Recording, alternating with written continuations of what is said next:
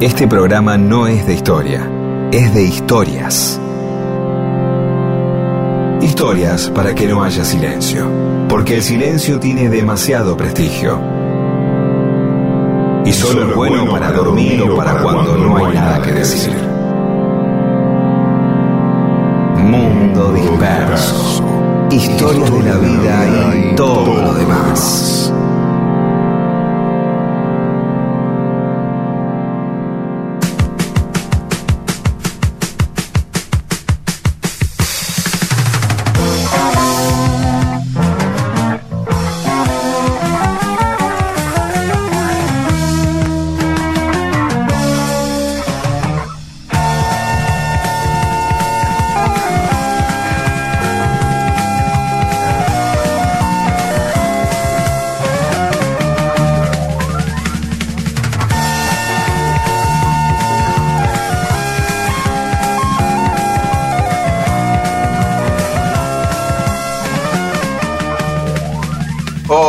Les va? Aquí estamos en nuestro primer programa de Mundo Disperso en Radio Nacional.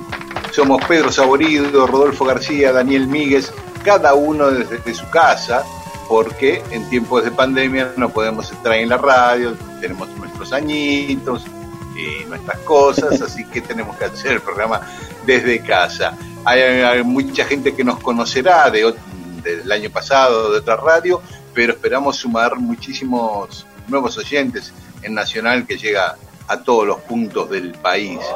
¿Cómo le va Rodolfo García? Hola, ¿cómo están? Buen día. Contentos de iniciar este nuevo ciclo por Radio Nacional, una radio tan querida. Y junto a ustedes, queridos compañeros. Musicazo Rodolfo García y escritor guionista del otro lado, Pedro Saborido. Bien, yo este, dudando si escucharía un programa como este. Pero tenemos que presentarnos, saludar el primer día, si no nos conocen. No sé, yo, yo estoy contento de trabajar con la gente. Ahora, una cosa es estar contento de trabajar en un programa, otra cosa es escucharlo. ¿Sí? Esperemos que, eh, claro, yo estoy contento, digo, che, trabajo con mí, con Rodolfo García, increíble, Eamon, Paula eh, eh, y Olivia Dayes en la producción, y entonces, ¿qué van a hacer el primer programa? Y mira, básicamente agradecerle a Rosario Lufrano, a Alejandro Ponlecica, a Ramos Padilla, a Jiménez, a Gustavo Campana, a todos. Maravilloso. A todos, a Claudio Martín, a todos. ¿Quién crees que oh, eh. tenés más ganas que le agradezca a Alberto Fernández? Le agradezco a Alberto. Con tres ídolos míos. Le agradezco a Cristina. Para que lo escuche la gilada. A todos, a todos. Claro. Nos han dado la oportunidad de, confiar en que este, medio público se llene de, las historias que nosotros elegimos, que son historias para ser contadas después. ¿sí?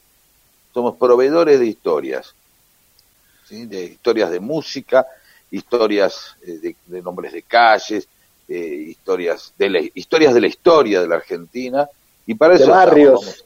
de historia de barrios, eh, historias de ciudades, historias de Latinoamérica, de Europa, de todo. Lo importante es que son historias contables. Claro. Contadas y contables. Para que después usted, en, cuando vayan, eh, señora, señor, chicas, este, eh, quieran tener una, estar en una reunión y no haya mucho tema de conversación, por ejemplo, estar en una reunión con Babi Echecopar, ¿Ah? con Cristina Pérez, con Beto Brandoni. Ahí lo tenés, al Con Pepe Sebrelli, no me acuerdo cómo se llama Sebrelli, pero vamos a ponerle Pepe. Juanjo. Juanjo Sebrelli. Así que quieres jugar duro, ¿eh? Fernando Iglesias, qué sé yo, un montón de gente, ponerle que se juntan todos con sus barbijos y su distancia social y de pronto se arma un silencio, de, de pronto pelas una historia de música como las que trae Rodolfo o de eh, este, Latinoamérica o de fútbol. ¿O sabe por qué la calle este, Manuel García se llama así? Y ahí Sebrel dice, ¿por qué? ¿No? Con su bastón, rascándose la pera. ¿Por qué? Dice. Y vos le contás la historia y quedás como un duque. Concebirla y lanzar. ¿Y qué sabes? Hasta por ahí tenés sexo con Sebrel esa noche y todo. Señora, señor. No puede haber tanta maldad, mi amor. No puede haber tanta maldad. No. O con...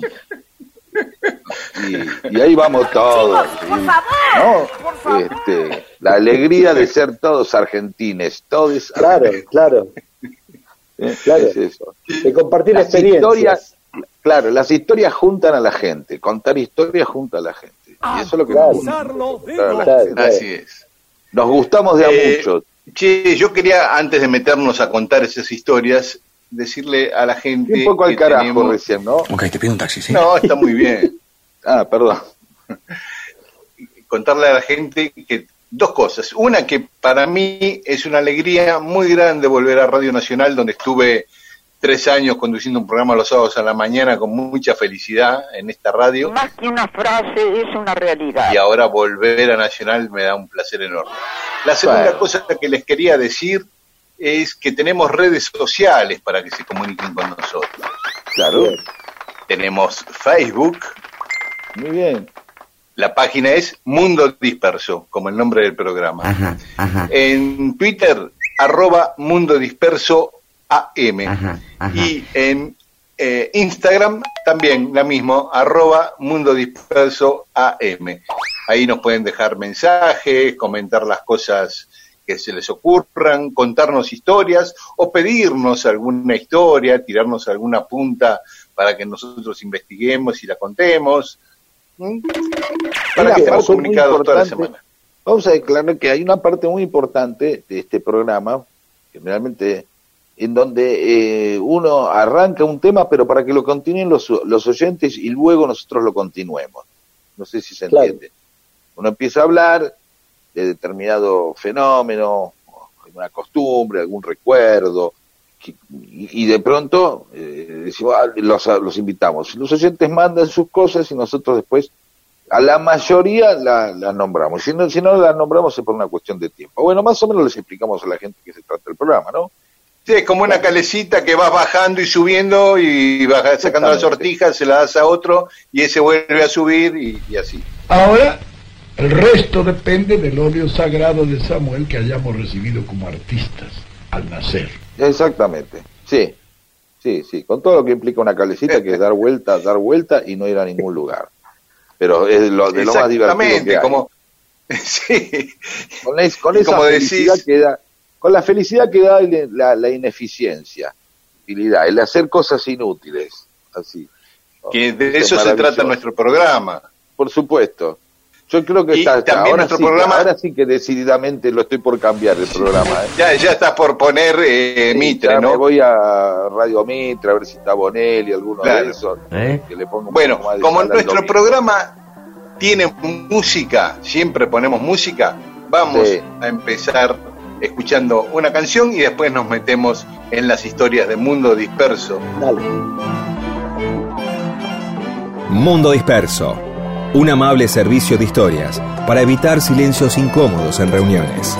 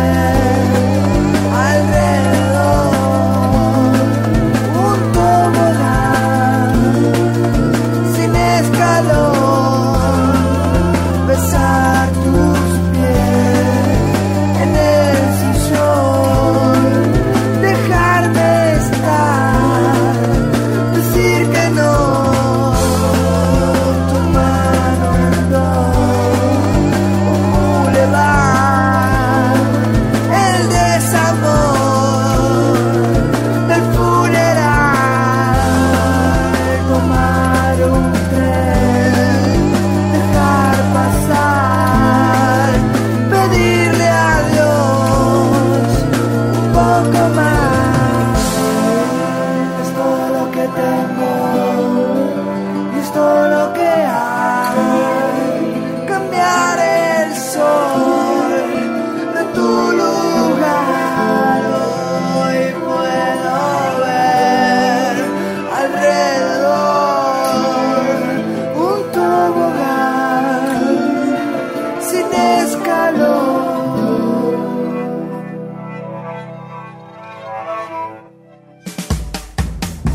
Váyase al centro de las reuniones.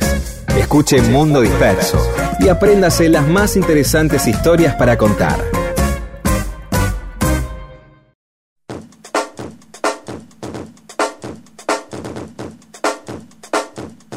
Y seguimos en Mundo Disperso aquí en Radio Nacional.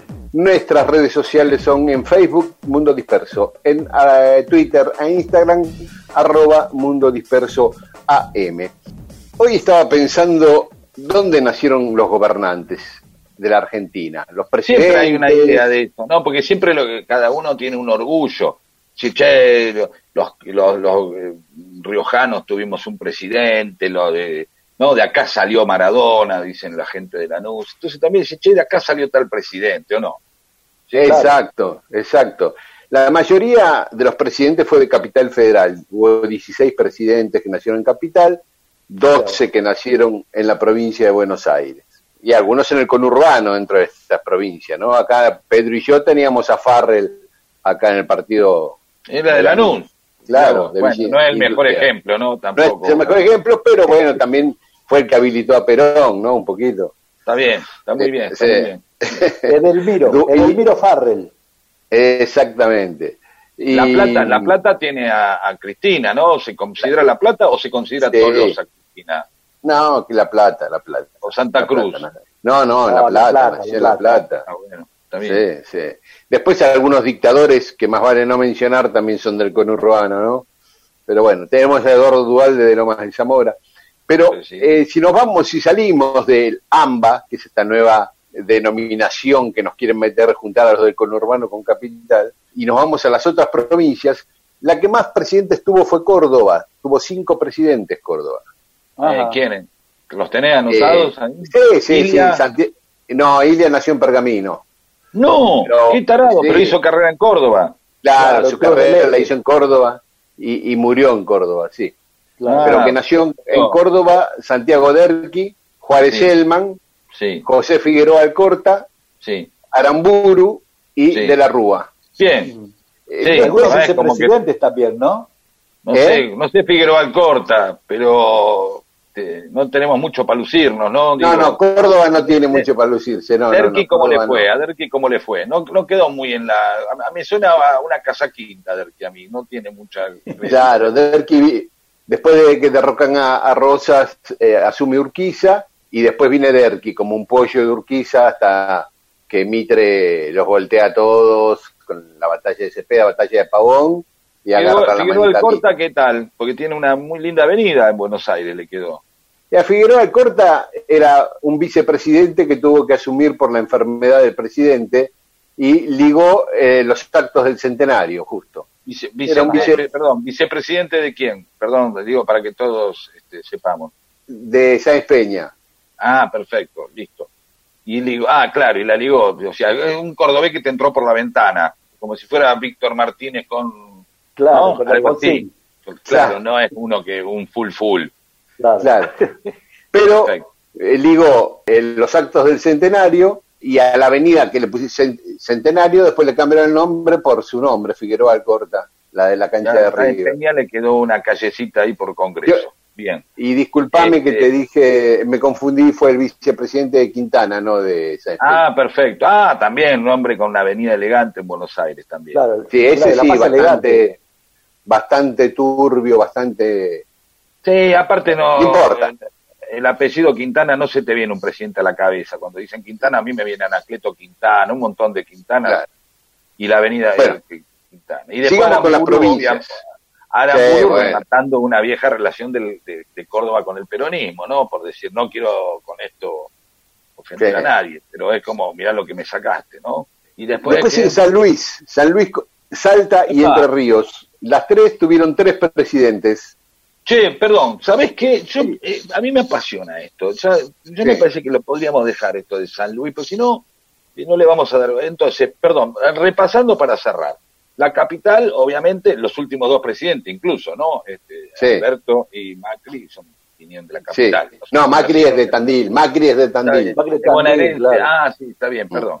Está bien. El último, eh, eh, Alberto. Sí, Alberto de Capital. Me voy a enterar Sí. que, no sé, que nació José Lon Suárez. No, para nada, es de Capital. Fenómeno. 16, entonces, repasemos. 16 de la capital, Después, 12 de la provincia de Buenos Aires, después, 5 cordobeses, bien. 3 Y de, después- tres de- eh, de San Luis, 3 de Salta, 3 de Entre Ríos, 2 de Tucumán, 2 de La Rioja bien. y 1 de San Juan. Bueno, después lo vamos a repasar, ¿sí? Pero después nos vamos a, a- Sí, repasar. dale, Pero- dale, contenete, que ya va un tiempo No. exacto, que es lo que estabas buscando. Exacto, pero, pero, Dale, Después, dale. en Vamos, vamos a los ocho minutos. Vamos a los ocho minutos, dale, pero déjame decirte esto. dale. los Escuchen, ocho escuchen, Sí. escuchen. Sí, dale. En otro momento les quiero contar presidentes que nacieron, o gobernantes, que nacieron en lugares que hoy ya no son la Argentina. Eso es interesante, ¿ves? Vamos, vamos a los ocho Entonces escuchemos ejemplo, una canción, pero ¿por qué no escuchamos una canción y, y después se los cuento? Dale, Si no me, vas a- me va a pero correr el tiempo. saber, quiero saber lo de San Luis ahora también, ¿viste? Bueno, aguantate entonces. Mundo Disperso, un servicio de historias para poder ser el centro de las reuniones.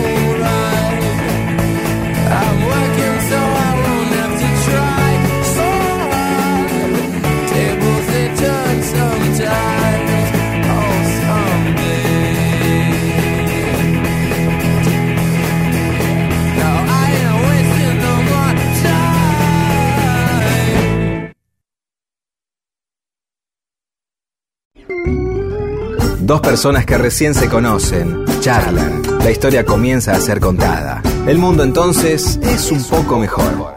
Y esas personas pueden incluso hasta tener sexo. Y todo gracias a Mundo Disperso.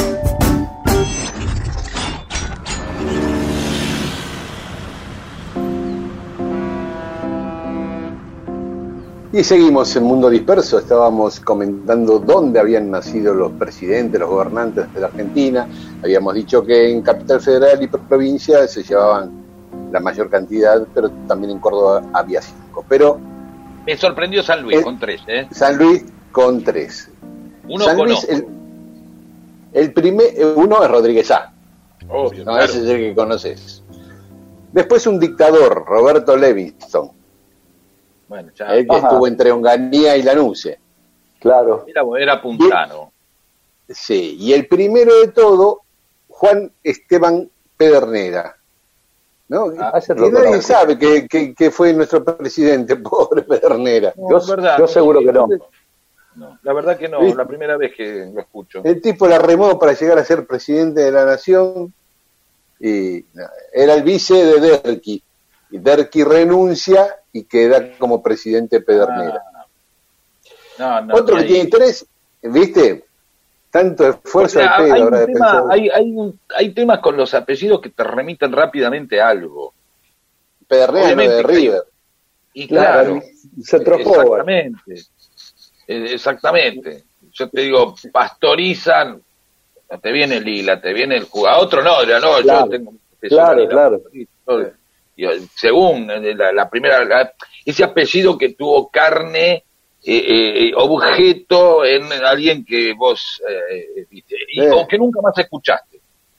La esposa de siempre- Sarmiento se, se llamaba Pastoriza, la esposa ¿Viste? de Don Domingo, ¿viste? Si yo digo, si yo digo, este, no sé, Moyo, te viene, o, el- o- o cualquiera de los dos Moyo, uno de tango, Omar. te viene otro Moyo. Omar o Ricardo. Y después también viene Damiel Moyo, que es un periodista, el locutor del Claro, relator de claro. fútbol. ¿sí? Si yo te sí. digo Frasoldati, ¿cuántas veces escuchaste el apellido Frasoldati en tu vida? No, solo con el número 3 de Chacarita. Y Claro, nunca más. claro. Dice, debe el único Frasoldati sobre la tierra fue él. No, seguramente que no. Seguro que hubo otros Frasoldati, pero no aparecieron otros Frasoldati, Claro. digamos, en la vida. Bueno, perdón, Sí. Pedernera. También tuvo, también tuvo tres presidentes Salta. Ajá. José Evaristo Uriburu, Victorino de la Plaza Bien. y un dictador, José Félix Uriburu. O sea, dos Uriburu presidentes de Salta. Uno eh, de ellos que fue el que le dio el golpe de Estado a Irigoyen, el primer golpe de Estado en la historia argentina. Entonces repasemos, ¿Salta con quién? U- eh, José Evaristo Uriburu, Victorino de la Plaza y José Félix Uriburu. Claro, ves que no, Tucumán. no, sé, no, no, no distingue mucho entre los uriburus. Y no, eh, bueno, eh, lo que pasa que el que le dio el golpe a, a Onganía, este, ah, perdón, a Irigoyen, quedó en la historia, es el peor de los tres que salteños que, que en la historia, ¿no? Entran, claro. eh, Eh, entrarían, entrarían en la categoría eh, presidentes con el mismo apellido, Pero, Sí, pero pariente. claro. ¿no? Que son ser que- yo creo que sí, que era- sí, estoy seguro que eran parientes, no, no sé el nivel de parentesco. Sí, Bien. no, no así, o sea, o- otro apellido que se repite es Fernández. Ah, bueno, claro. Bueno, Claro, son- claro. no, no, Sí, sí, no hubo sí, dos, sí. dos Pérez o dos, dos Ramírez Claro. o No, y- hubo o- dos o vicepresidentes Martínez, ¿no? El de Alfonsín Víctor, y el de Perón. claro, María claro. Estela Martínez, Claro. Víctor. que también fue presidenta. Claro, claro, Claro. por eso La Rioja tiene dos presidentes. Ahí Menem está. Y María Estela Martínez de Perón, Isabelita era riojana. No sabía que era riojana. No, yo Eh, tampoco. eh, Ahí, tenés La Rioja con dos presidentes, Tucumán con dos, Nicolás Avellaneda y Julio Argentino Roca. ¿Ves ahí? Fueron dos presidentes que dejaron marcas. Para bien Sí. o para mal, pero dejaron marcas los dos, Nicolás Avellaneda y Julio Roca. Dos grandes presidentes, dos potencias. ¿Eh? Y fueron sus- o sea, sucesivos, dos digamos. Roca, dos tucumanos, y uno sucedió al otro. Roca sucedió a Avellaneda, o sea que por 12 años tuvimos presidentes tucumanos consecutivamente. Tucumanos este, en ejercicio de su tucumanés, es decir, eh, no, Sí, o sea, sí. vi- viniendo a Buenos Aires antes. No, qué sé yo, Nicolás Avellaneda vino a vivir a Buenos Aires a los 23 años. Bueno, está bien. sí. Dudoso, la carrera la hizo acá. Bueno, no importa. Va, va por Tucumán, este, ahí ya este, tenemos un gran. Pero tenemos más. Si, quizás en el Tenemos uno programa- de San Juan, que es obvio, Sarmiento. Claro. Tenemos uno de, Catamarca, Ramón Castillo. Eh, que, que viste que siempre aparece Ramón S. Castillo. Y averiguando quise saber a qué nombre respondía la letra S. No, el tipo se llama Ramón Antonio Castillo. Y cuando, y porque firmaba Ramón A. Castillo y varias veces le decían Ramón A. Castillo, como un nombre femenino, Sí. se cambió la, A fir- eh, por- la A por la S para firmar. Algo muy parecido a lo de Leandro N. Alén, ¿se acuerdan que, Claro, que sí, en el sí. pasado contamos que la N no existe, es, es Leandro Alén? Él, la N era de nada o de nadie, una cosa así metafísica, no soy nada, no soy nadie, Nada. con la N. Bueno, este transformó la A en S para que no le dijeran Ramona. Está bien, pero Eh. es Ramona Castillo. y Ramona hay una sola, que es Galarza. Y porque Bueno, es una es cuestión, de, es una cuestión de musicalidad, como Borges no quería llamarse Jorge Borges, porque era precisamente, le parecía algo cacofónico, no sé, como Jorge Claro. Borges. Claro. Jorge Luis Borges, como un descanso. Claro. ¿no? Tal cual. Hay, hay cual, musicalidades en muchos segundos nombres, ¿no? Como, como bueno, nuestro querido Luis Alberto es Luis Alberto. Y Claro. No es un Juan Carlos, no está compuesto como un Juan Carlos. Tiene que Claro, ver algo Sí, aparte, te- si fuera Luis Luis Espineta, termina con ese y empieza con ese, y queda toda una cosa Luis mezclada. Spinetta. Luis Espineta. Bien, bien, Claro. perfecto. Bueno, Eh, Bueno, eh, che, vamos a bueno, nos dejar- quedan dos nada, para, para que nos quedan dos Oh. nada más. Arturo Frondizi nació en, en Corrientes, o sea que Corrientes tiene uno, nació en Paso de los Libres. Claro. Y por supuesto en el Néstor límite, Kirchner en la frontera. en la frontera con Uruguayana. Y Claro. Néstor Kirchner en Río Gallegos. Así que bueno, 12 provincias eh, tienen representantes, 11 provincias. Así que la mayoría de las provincias argentinas todavía no pudieron colocar un presidente en la Bueno, Casa pero Rosada. perdón, perdón, también eh, tenemos que contar el momento de Ramón Puerta. Bueno, ahí sí, él nació en Misiones. Apóstoles, en Misiones. Tenemos Bien. un misionero y el otro Camaño que nació en Quilmes. Está bien, está bien, o sea, va, va como otro bonaerense, entonces. Otro bonaerense. Quedan los presidentes que no que nacieron en lugares que después resultaron que no fueron más la Argentina, pero queda para otro Eso lo contamos otro día. Dale. Así es.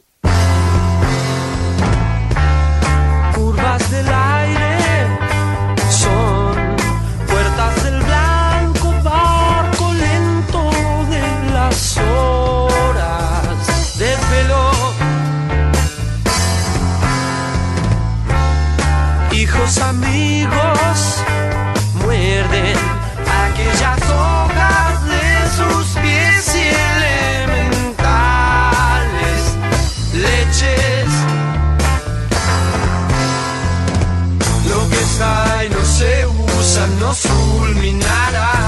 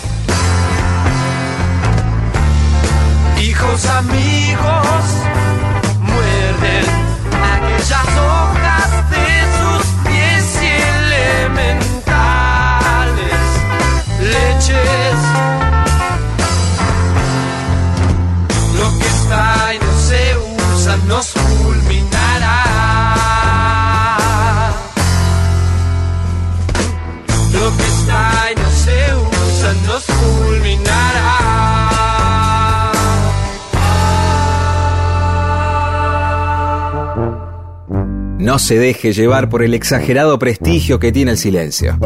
Las palabras y las historias son las que cambian el mundo. Mundo disperso.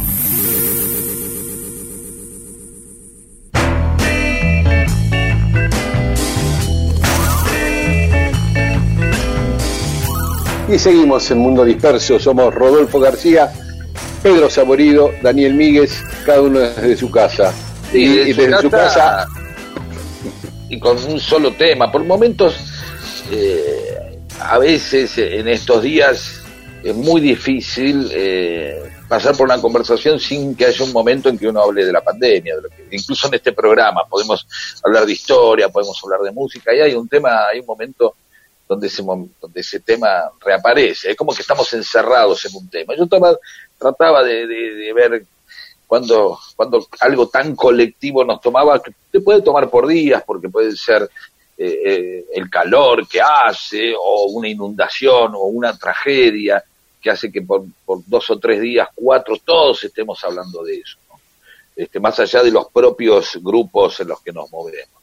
Eh, Quizás en, en- mi vida yo he sentido esto de maneras distintas, ¿no? Eh, de algunas maneras más frívolas y otras más, más eh, más graves o trágicas, qué sé yo. Las elecciones también son un momento donde, pero no, no, no tan fuerte como esto, los mundiales, ¿no?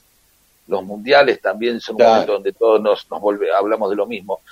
Malvinas, el 2001, eh, el retorno de la democracia, momentos donde todos estamos habitados por el mismo tema. Quizás pocas veces, y quizás esto es lo, lo inevitable, de, de- hablar como este, en el que no hay un momento en que alguien te pregunte, pero vos estás en medio mundial, bueno, che, ¿cómo ves? ¿Estás viendo partidos? Siempre aparece la pregunta, ¿cómo la estás llevando la cuarentena? ¿No? Como si todos estuviéramos cargando una mochila subiendo una montaña o haciendo un trecho y cómo la estás llevando. Siempre es la segunda pregunta, la tercera o el final de una conversación, ¿no? Parece una conversación hoy no parece del todo completa si en algún momento no aparece este tema y cómo cada uno lo, lo, lo va llevando. Estamos como no solamente encerrados en nuestra casa, no, sino también este, encerrados en un tema, ¿sí? No, no- no Inevitable, podemos-. Sí, inevitable y a su vez este también la- a veces la catarsis de uno es el hartazgo del otro. Claro. ¿Se entiende Claro. eso? Sí. Uno necesita hablar de esto porque ah, no sabe lo que me pasó. Entonces empieza a pasar que uno llama a alguien o se comunica con alguien, el tipo está a las puteadas, no sé si les pasó eso. Y bueno, calmate, qué sé yo, bueno, no puede dejar de hablar de, de que quiere hablar de otra cosa y no puede. Y a veces al revés, uno se harta este, de que el otro hable y a veces al revés, uno necesita eh, hablar de eso. Por eso es raro si uno escuchara que en algún momento, durante todo un programa de Mundo Disperso, no pasáramos, no pasáramos por el tema del coronavirus y el tema de lo que nos está llevando. Y en este momento, en esta pequeña transición de minutos que tenemos, bueno, hacemos precisamente nuestro contacto con la realidad. Hoy el contacto con la realidad es, es este, es lo que nos une a todos. Es que esto nos lleva a un sube y baja anímico, ¿no? Hay momentos en que vos tenés que levantar a alguien y hay momentos en que te levantan a vos, porque no, nadie puede estar alto arriba y poniéndole buena onda todo el tiempo ante esta situación. Y también este, vos decís, bueno, les estoy amargando la vida a todo el mundo, empezás a remar para Exactamente. un poco mejor. Pero bueno, estábamos ahí, hablando de cómo estamos no solamente encerrados en casa, sino también encerrados a veces por momentos en un tema. Nadie es inmune. Todos estamos expuestos. La Organización Mundial de la Salud está ocultando información. Esconden cifras alarmantes. La información es muy importante para combatir una epidemia de estas proporciones. Me estás pasando tu horrible depresión. Mundo disperso. Estás muy tensa, perdiste la razón. Los días pasan y seguir siempre igual.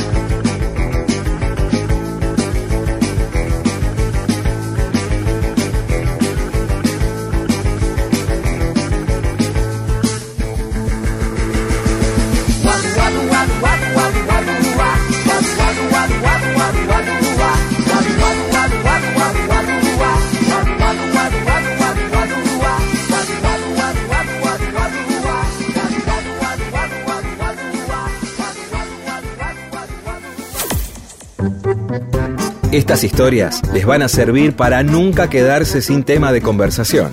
Mundo disperso. Un montón de historias para que usted cuente y se luzca.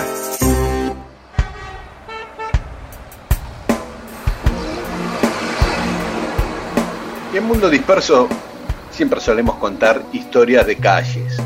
Hoy vamos a contar calles con nombres de sentimientos, Está- eh, calles que no existen más. Como por ejemplo, Y por ejemplo, la calle Alegre, la calle Alegría, la calle Armonía, ¿en qué ciudad es usted? en Buenos Aires, en Capital Federal. Alegre era por un apellido, no era por un sentimiento, era Sí, como el expresidente de Boca. Claro, Esteban Alegre, este, que era uno de los que acompañó a Garay en la fundación de Buenos Aires. Ajá. Hoy se llama José León Cabezón esa calle. Pero estaba la calle Alegría, que hoy es Wenceslao Villafañe, ahí en La Boca, porque en esa calle había un almacén que se llamaba de La Alegría, Almacén de la Alegría. Y, y- y a la calle le quedó Alegría hasta que le pusieron Villafañe. Hubo muchas calles Armonía ahí por el barrio entre Pompeya y Parque Patricios. También tiene que ver con esto de los negocios, ¿no? Un negocio que se llamaba eh, Armonía y tendría sucursales o nombres coincidentes, pero la actual Cátulo Castillo se llamaba Armonía. Pedro Echagüe también. 15 de noviembre de 1889 también. El pasaje Baturs, que es donde nació mi mamá y vivió muchos años, ahí en Pompeya, Parque Patricios, también se llamaba Armonía. Y eh, el actual Curitiba también. Rondó también. Todas ahí en Parque Patricios. O sea, había un montón de calles Armonías en Parque Patricios. Otra calle, como verán... Pero ahí por Parque Patricios está los pasajes mutualismo y cooperativismo. Ah, claro. Entre, entre los Patos y Uspallata, entre Manuel García y, y Colonia, creo. Ya lo tenés clara, Pedro. Sí, sí, sí, es- esa parte sí, hasta cuatro cuadras la tengo clara. Pero el resto no, pero pero tiene, digo, este tipo este tipo de nombres, ¿no? Este que no, Sí. que, que- que no homenajean a, a un lugar, ni a una ciudad, ni a una persona, sino hay- casi un concepto, a una, a una idea, a una... a un Exacto, como habíamos, habíamos contado el año pasado la calle del pecado, que después le llamaron la calle de la fidelidad. Este, hay Ah, ese pasaje que estaba tiraron al bien lado, atrás. ahí. Sí, del edificio actual de, del Ministerio de Desarrollo Social, que se lo conoce como el de Obras Públicas, ¿no? donde está Perdón, no es cooperación, es mutualismo y la otra es cooperación. El pasaje mutualismo, después está el pasaje cooperación. Tienen una cuadra y están eh, ahí, eh, como les decía, en- en esa, en esa intersección. Sí, perdón. Después había la calle Artes y Oficios, porque había justamente ahí una escuela de artes y oficios de los padres salesianos. Hoy es Quintino Bocayuba, ahí entre Ujú. Almagro y Boedo. Sí, sí. Eh, Quintino Bocayuba, que fue un, un ministro de Relaciones Exteriores de, de Brasil. La calle Banderita, una calle que se llamaba Banderita, que hoy es Suárez, ahí en Barracas, Ajá. porque había un despacho de bebidas que se llamaba La Banderita.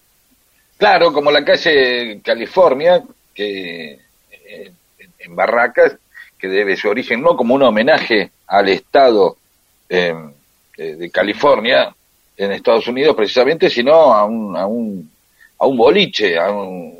Este, que No, no, no. eh, ¿No? no, no, era, era como un chiste, fue el producto Ah. de un chiste. Habían encontrado eh, cobre cuando estaban por hacer la calle y removían la tierra, encontraron mucho cobre abajo de la tierra y Ah. eh, la gente iba a retirar el cobre y como en ese momento estaba la fiebre del oro en California, Claro, era como, irónicamente, como, como la quimera del oro. California. Claro, Ah, le ah, y ahí quedó California como una ironía, sí.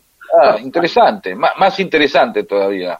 Claro, claro. Bueno, sigamos en banderita. Y entonces, pero muy buena esa historia. Y, sí, después Bellavista, había 10 millones de calles que se llamaban Bellavista. Cada Sí, uno que más o menos veía, tenía un paisaje al río o a un, a un bosquecito. ¿no? Donato Álvarez se llamó Bellavista. Libertador se llamó Bellavista en un tramo.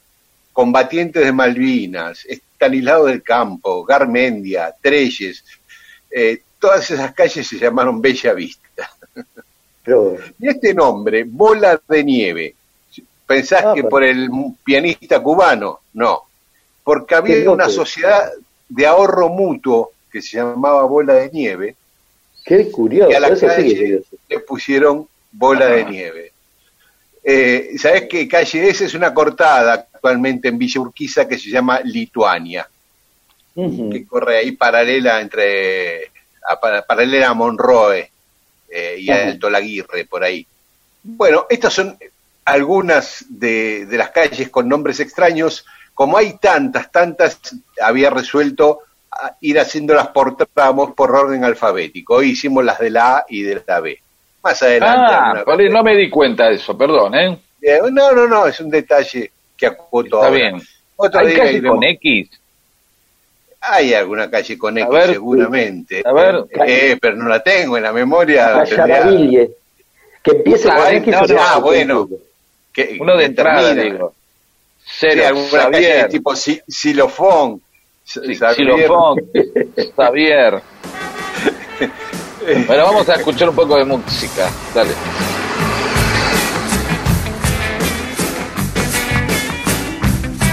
Mundo Disperso, historias de la vida y todo lo demás.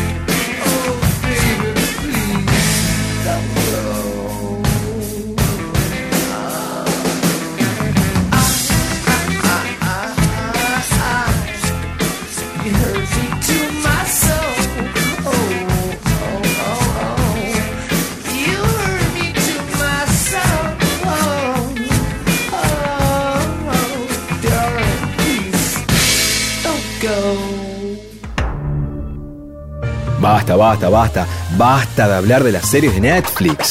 Sea usted un auténtico Netflix, humano, contando todo tipo de historias para amenizar reuniones. Mundo Disperso. Historias para que la gente tenga más cariño por usted.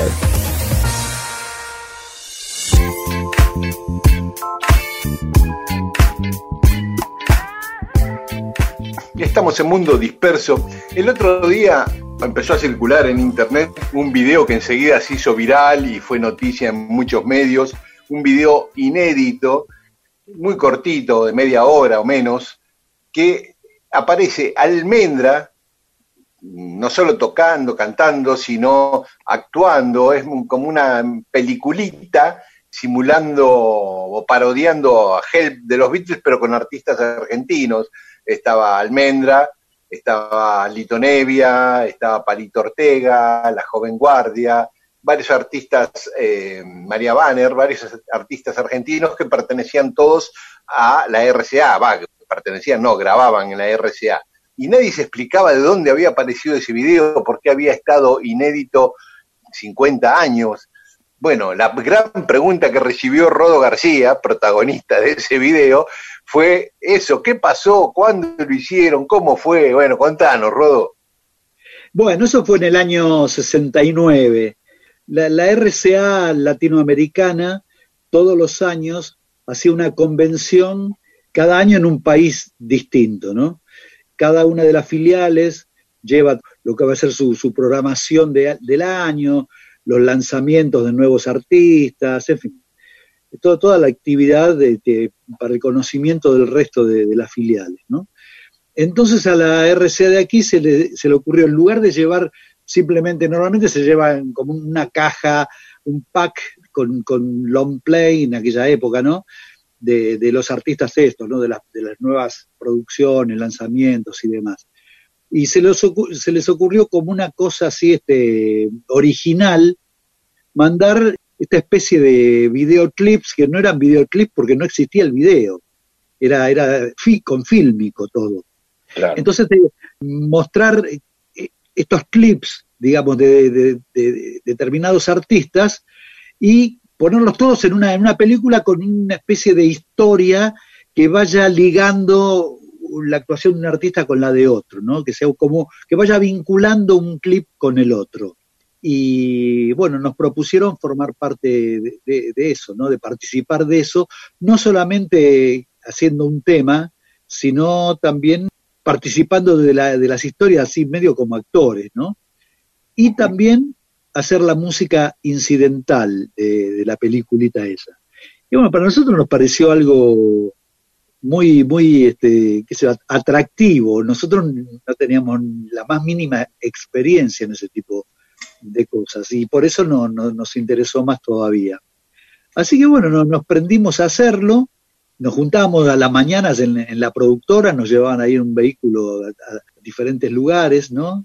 Locaciones, y ahí nos enterábamos qué, qué era lo que decía el guion, qué era lo que teníamos que hacer.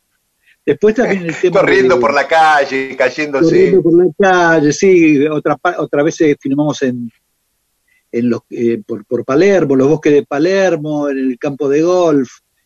Y, y después bueno, vino, vino la parte esta de también hacer la música incidental.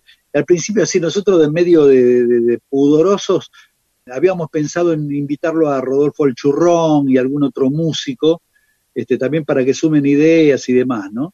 Y después, bueno, por un tema así profesional de, de, de, cachets y de ese tipo de cosas, este, no, no se pudo hacer, entonces nos metimos nosotros en el estudio un día a la noche, sería tipo 8 o 9 de la noche, y con el director, entonces el director nos pedía cosas, ¿no? Decía, bueno, necesito 12 segundos de, de una música que sugiera suspenso. Entonces, este, bueno, a ver qué tal cosa, y se nos ocurrían cosas, y hacíamos dos o tres tomas de, con ideas diferentes, a ver cuál podía cuajar, ¿no? Y además usamos como leitmotiv el, tema La miel en tu ventana, que estaba nuevito, Luis, recién lo había, había compuesto, ni lo habíamos armado para el grupo, ni nada, ¿viste? Existía el tema, lo teníamos orejeado de, de- de que nos lo había pasado Luis con la guitarra. Así que eso figura como especie de leitmotiv del... del- del- Claro, es la música de este. apertura del video, la melodía, sin la letra. Que Claro, ese tema lo, lo, lo grabaste, lo grabó Spinetta acompañado por vos, ustedes dos solos, ahí en el MTV de el Amplague de MTV en Miami, en el 98 o Claro, 97. Claro, y en la peliculita aparece varias veces. Aparece también como, como música del organito. Hay Ah. otro momento que, que es, que es la música que sale del organito. Digo, un, actor Este- hace que toca el organito, claro. Exacto. ¿Y estuvieron Y- mucho grabando la, la música incidental o le salió así al toque? Sí, no, no, no, no, no. Salimos al otro día a la mañana, había Ah. con el sol en la cara. Nos quedamos toda la noche, toda la noche laburando en, en cosas, detallecitos. Y la verdad que fue muy, muy, al final, al final que termina medio con un blues. La verdad que nos resultó así apasionante, ¿viste? Pues llevamos todos los instrumentos, más instrumentos que había ahí en el estudio, había un órgano tipo Hammond, que también lo usamos. Y la verdad que fue, fue muy, muy, muy copado, ¿no? La- el equipo técnico era el mismo con el que habíamos grabado el clip ese de Campos Verdes, que se había Claro, dado- se- es- se pasaba Claro, ¿Cómo eh, fue? Campos Verdes de Almendra. ut- a- a- eh, mucho- muy- a- algunos en internet comentaron, no sé si será cierto, que Spinetta estaba vestido igual, con un enterito blanco o claro, eh, sí. tanto en, el, en Campos Verdes como en este video que apareció ahora. ¿Es Claro, así? claro. Y sí, ¿Puede sí, ser? puede ser. Sí, sí, sí. Este, Pero no es que fue el mismo día. No teníamos, no, en el mismo día no, no. eh, Campos Verdes fue mucho antes. Ah. Este, esto lo dirigió Mario Breyer. Este, su mujer Pili era la, como la, la productora, una mina muy, muy activa. Y bueno, pero fue eso, fue para presentarlo en la convención de RCA que se hizo en Río de Janeiro. Inclusive hay, hay detalles que tienen que ver con eso. Viste que hay una parte hacia el final que aparecemos en, en la fábrica de RCA, de- donde, donde se prensaban los vinilos, ¿no? ¿Dónde Este, estaba la fábrica esa? Estaba en Saavedra ahí. eh. El edificio sigue estando intacto, igual que en aquel momento, en la calle Paroicien, este, García del Río, Tronador. Este, Es Ah. una manzana completa y tiene como tres pisos para arriba. Y en, en una parte del edificio estaban, había un piso completo lleno de prensadoras que laburaban, eh, una fábrica que laburaba las 24 horas del día, ¿viste? Que cambiaban tres turnos funcionando a full, ¿no? Y hay una parte que se, se muestra en las prensadoras esas, que también es- era una manera de, de que la compañía, la filial argentina, le muestre al resto de las filiales un poco el poderío de la RCA de acá, ¿no? Con su fábrica. Porque no en todos los países tenían fábrica de, de vinilo. Algunos los mandaban a fabricar a otros países. Contaba Nito Nevia que se quedó con un vinilo de esos, de recuerdo, Claro, claro, bueno, de ese día de la fábrica esa. sí, sí, sí, sí, aparece sobre el final también una especie de, de folleto que tiene forma como de desplegable, que es como una flor, tiene forma de flor. Eso era el packaging a donde adentro iban los discos de los artistas que la que, que, que RCA quería promover, ¿no? Claro. Eh, Rodo, para terminar, la última. ¿Cómo, ¿Tenés idea de por qué apareció ahora el video que estuvo inédito durante tantas décadas? Sí, aparentemente eh, el, guionista del, del video eh, tenía, tenía esta copia, ¿no? Y falleció. Y el hermano, que es amigo de, de Fernando Martín Peña, tenía esto, tenía esta, esta, esta copia, pero él no sabía muy bien de qué se trataba eso. Muy buena, muy buena. Bueno, seguimos en Mundo Disperso escuchando Final de Almendra, que es el tema que está en el video del cual nos hablaba recién Rodo.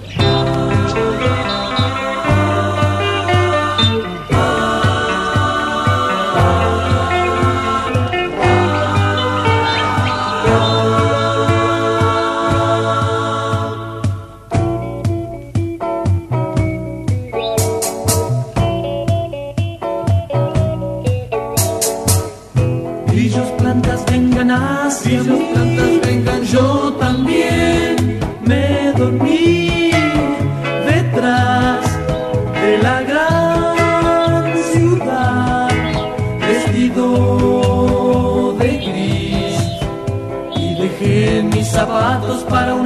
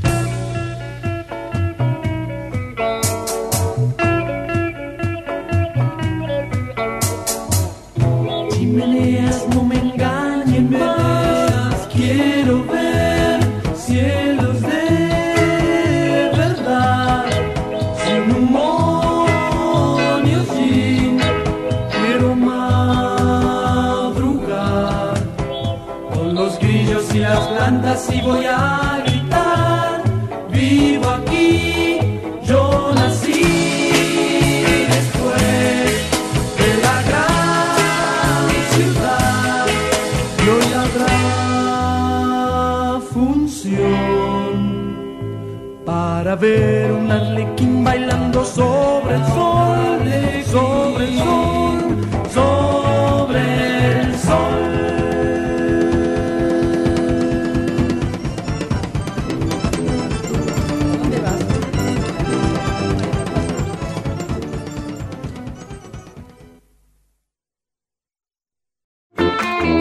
Recree lazos sociales a través de la charla amena y participativa.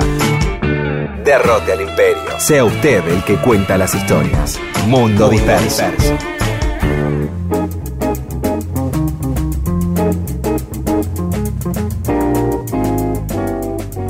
Hoy vamos a contar un tramo de la vida del Che Guevara. Es el, el tramo que va desde su nacimiento hasta que inició su segundo viaje por Latinoamérica. Eh, en e- ese viaje en que no, no sabía que nunca más iba a volver a la Argentina, a su país. El Che dejó la Argentina a los 25 años y me parece que eh, esos primeros 25 años del Che son menos conocidos que los últimos 14 años. ¿eh? Él murió a los 39 años fusilado en Bolivia. Ernesto Che Guevara, o Guevara de la Serna, es su apellido completo, nació el 14 de junio de 1928 a las 3 y 5 de la madrugada en el Hospital Centenario de Rosario, ahí en la calle Urquiza al 3100 de Rosario. Sus padres eran dos descendientes de familia de Guita, ¿no?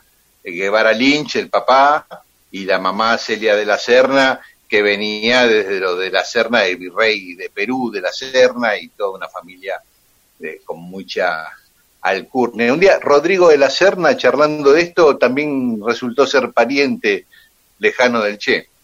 Bueno, este, los de la Serna. Mucha guita, pero producto de herencias la venían llevando. En esos negocios que hacía el padre, compra tierras, 200 hectáreas en Misiones, en Caraguatay, ahí en el Alto Paraná, para hacer un emprendimiento forestal y también sembrar yerba mate. Así que el matrimonio vivía ahí en Misiones, en la selva misionera.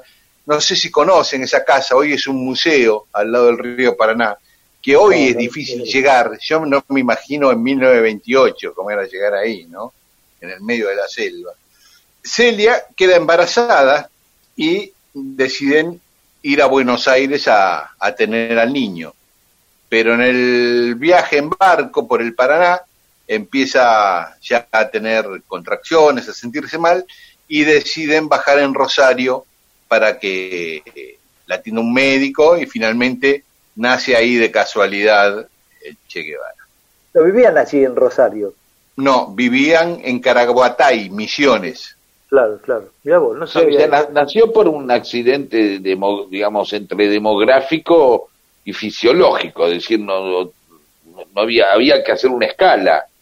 Claro. Exacto, exacto. Ah, mira vos, yo de Eh, verdad estoy tan ignorante en esto como, como, como dijo Rodolfo recién. Yo pensé que lo de Rosario era precisamente porque vivían ahí.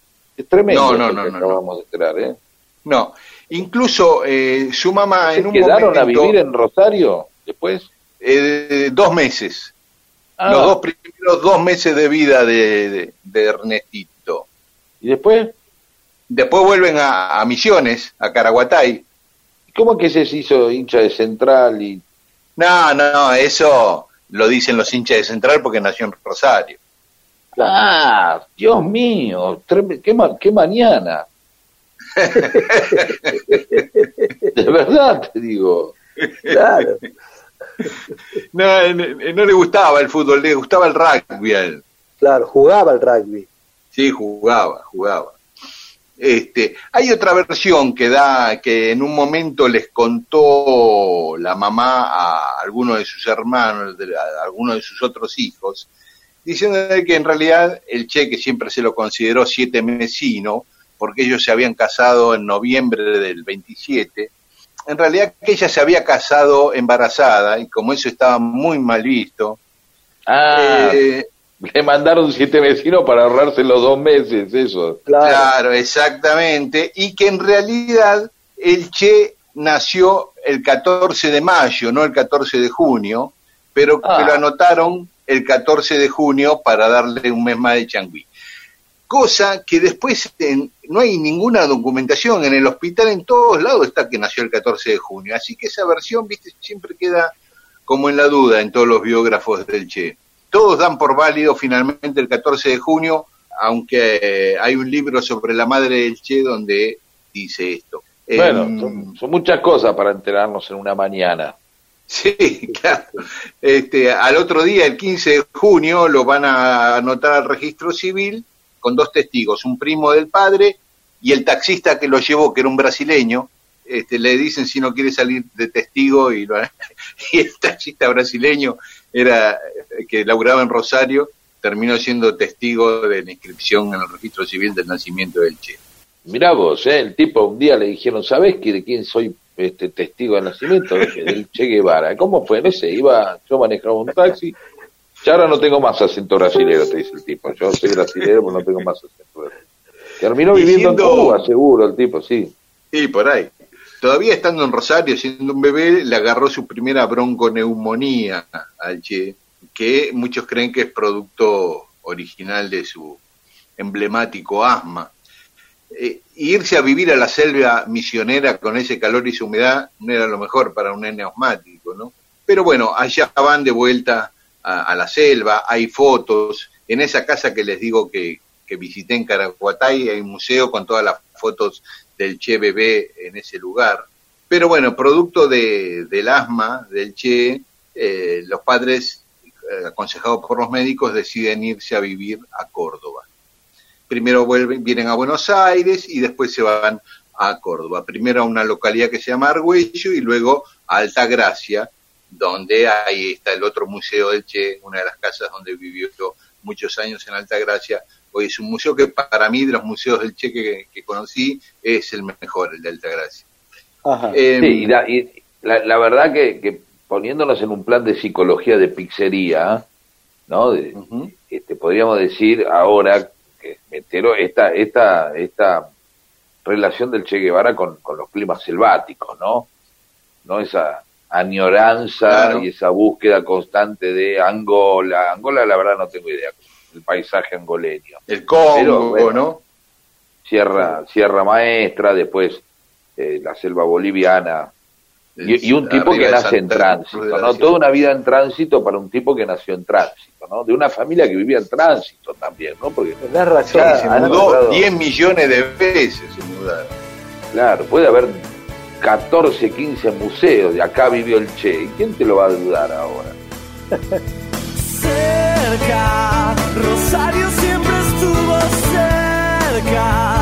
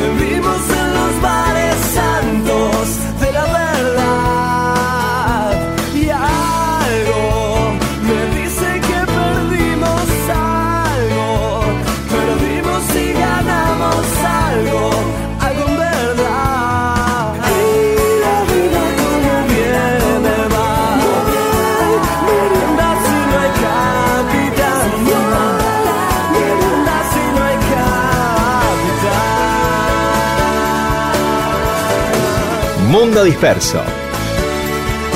Un montón de historias para que usted renueve su stock de temas de conversación y pueda combatir al silencio. Y seguimos contando la historia del Che Guevara en su juventud. Ah, ¿Viste que vos decías del brasileño que ya perdió el acento? ¿Sabes cuál era el acento del Che? Era cordobés, el Che hablaba en cordobés. No, El Che vivió en Córdoba desde los 5 años hasta los 17, toda su infancia y adolescencia. Su acento era el típico acento cordobés. Ah, sí, te hablaba, ah, sí. Uh, sí. Se, le- se le pegó, se le pegó. ¿Y qué te parece? Aprendió a hablar casi en cordobés y vivió hasta que terminó el de- de- secundario. de Cacho Buenaventura revolucionario, así. Eh, claro, más o menos, como el negro Álvarez, pero con... Pero, claro, increíble. Nunca lo había pensado. ¿Qué mañana, Miguel? ¿Viste? ¿Qué Sí. mañana? Esto, o sea, vivió 15 minutos en Rosario, aproximadamente, y lo que alcanzó para que todos los hinchas de Rosario Central digan que son, que era hincha de Rosario Central, cosa incomprobable, ¿no? Claro. Claro. Porque el tipo jugaba al rugby y encima tenía acento cordobés. Pero el cordobés no lo reivindica tanto, ¿va? no se lo ha hecho, no se lo apropió tanto, che. No, ¿viste? Eh, eh, en Rosario está la estatua del Che, Está la estatua, eh, la casa donde nació, ahí en la calle Córdoba, hay una placa, eh, eh, pero sí, por supuesto, él este, hizo toda la primaria en Altagracia y la secundaria en Córdoba capital. Se tomaba el tren, 35 kilómetros en tren de ida, 35 kilómetros de tren de vuelta todos los días de Altagracia a Córdoba capital para ir al colegio de Anfunes en Córdoba, la Ajá. secundaria. En Córdoba eh, conoce a Alberto Granado, a quien fuera después su compañero de viaje por Latinoamérica, Claro. que se hizo la, pe- la- la película Diario de Motocicleta, ¿no? Eh, de chico le fueron quedando varios apodos. El de- en la familia le decían Tete, los amigos le decían Chancho, Chan. sobre todo, sí, Chancho, porque era muy cochino, muy desarrapado, eh, no le gustaba bañarse mucho. eh, Se estaba preparando para la vida este, al aire libre, Claro, en la selva, ¿no? Esa barba implicaba eso. Ahora seguro, claro, está tirando esa cosa de, de- de chancho, de, de, como decís vos, de, zarrapado, por ahí de, también de erutar, quizás, o festejar gases, ¿no? Cosas así groseras, ¿no? De- el chancho Guevara, ¿no?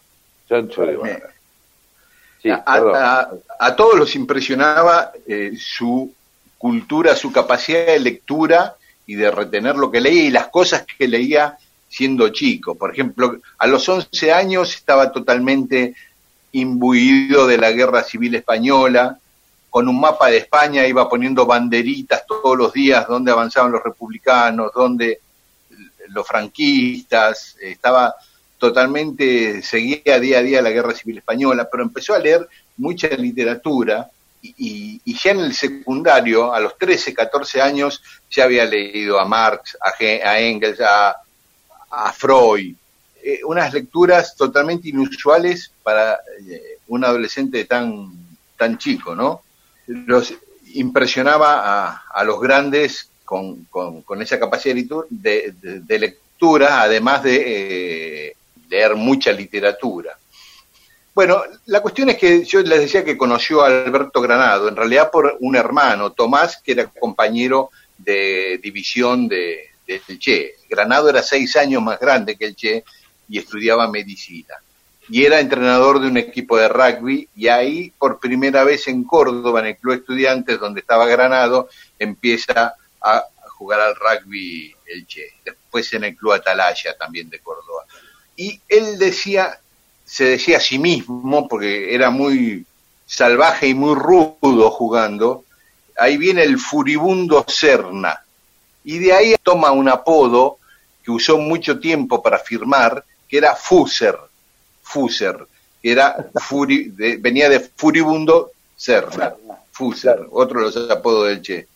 Finalmente la familia se muda a Córdoba capital. Cuando tenía 15 años, estaba en tercer año del secundario, ya no tiene que hacer todos los viajes. Se mudan a la calle Chile 2288 de Córdoba capital. Y ahí sí termina el secundario.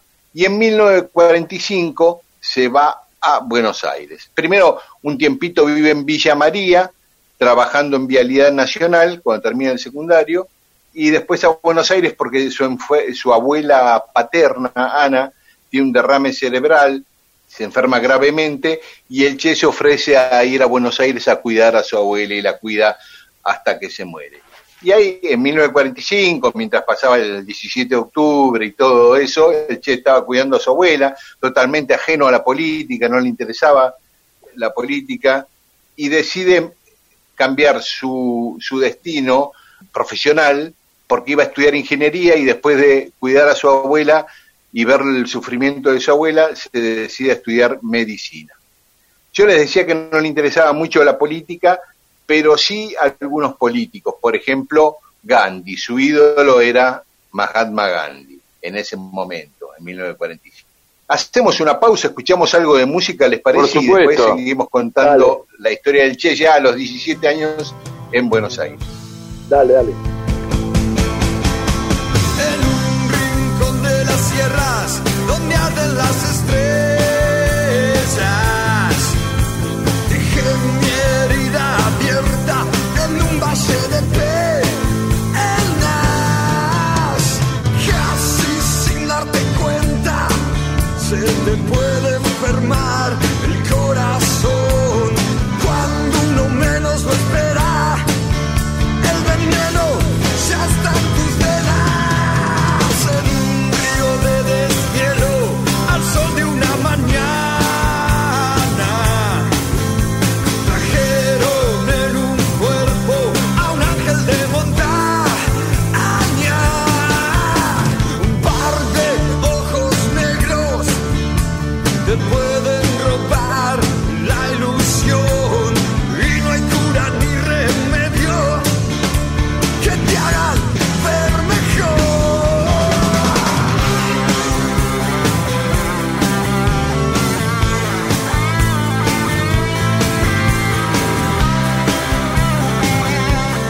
Estas historias les van a servir para nunca quedarse sin tema de conversación. Mundo Disperso. Un montón de historias para que usted cuente y se luzca. Ahora sí, la tercera y última parte de la historia del Che cuando vivía en la Argentina. Bueno, Claro. decíamos que a los 17 años había llegado a Buenos Aires de Córdoba para cuidar a su abuela. Luego que muere su abuela se va a vivir con su familia a la calle Araos 2180 en el barrio de Palermo, donde hay una famosa foto de él en el balcón que muchos conocerán. Claro. Y sigue jugando a- al, al rugby en Buenos Aires, se hace muy fanático del ajedrez, llega a jugar contra Naidorf en Mar del Plata y pierde. Y es eh, por esa época cuando aparece su foto en la revista El Gráfico, porque él empezó a recorrer el país en bicicleta, con una bicicletita a motor, y la fábrica de bicicletas, la bici- fábrica de bicicletas Cucciolo, hizo una publicidad. Qué lindo eh, nombre. el- Cucciolo, hizo una publicidad en el bicicletas gráfico Cucciolo. Para con el Che sentado arriba de la bicicleta Cucciolo, diciendo que este joven recorrió Con esta 4.000 bici me voy al polo, decía así, ¿no? Y ahí. Cuchiolo. Qué lindo nombre. ¿Cómo no vas a comprarte una bicicleta que se llame Cuchiolo? Con esta bici viajo solo, Cucciolo. Ya está, ya está el eslogan, ¿eh? ya quedó el eslogan. Sí. Este, y que el joven eh, Ernesto Guevara de la Serna había recorrido 4.500 kilómetros con esa bicicleta, una bicicleta que tenía rozado un pequeño motor. Y efectivamente, la famosa, la- salió en el gráfico, ¿no? en el gráfico salió, sí. Sí. Con esa bicicleta recorrió muchas provincias, eh, todo el norte, bajó por la cordillera hasta Mendoza, San Luis y volvió a, a Buenos Aires. Cuando tenía 22 años, el Che, eh, en uno de los viajes a Córdoba, a visitar a sus amigos, sus viejos amigos, conoce a María del Carmen Ferreira, alias Chichina, que era de una familia de mucha plata, de una familia bien tradicional de Córdoba, y se ponen de novios, con la oposición de los padres de Chichina, que veían en este muchacho alguien inapropiado para su niña. Un proto hippie. Pero bueno, Claro. eh, sí, sí. Descarriado. sí, aparte, descarriado, él usaba una, una camisa que le llamaba la semanera, porque se la cambiaba una vez por semana, Claro. Qué tremendo. Qué- sí. y usaba el pelo rapado. Había que, había que estar, seguramente, no habrá sido compartir carpa con el Che en la selva, no habrá sido fácil. Seguramente Ah, no. Habrá que me contar todas estas cosas, ¿no?